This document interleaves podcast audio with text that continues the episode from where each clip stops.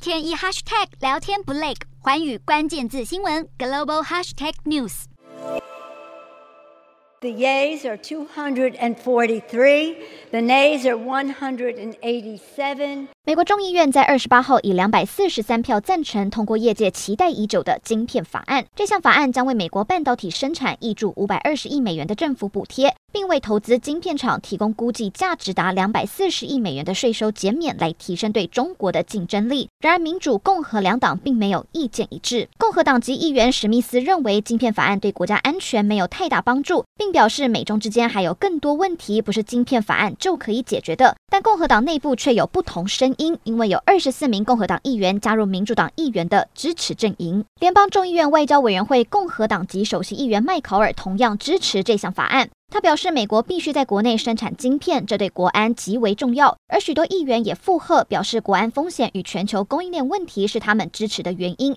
晶片供应链问题已经冲击汽车、武器、电动游戏等产品的生产，因此美国需要晶片法案来增强美国在晶片等尖端领域的优势，与中国竞争。不过，对此，中国外交部发言人赵立坚表示，由于晶片法案有一些限制中美正常科技合作的条款，因此中方坚决反对。赵立坚还强调，任何限制打压都阻挡不了中国科技发展的步伐。不过，如今众议院通过晶片法案，接着只要把法案送进白宫，等待总统拜登签署，预计最快下周初拜登就会签署生效。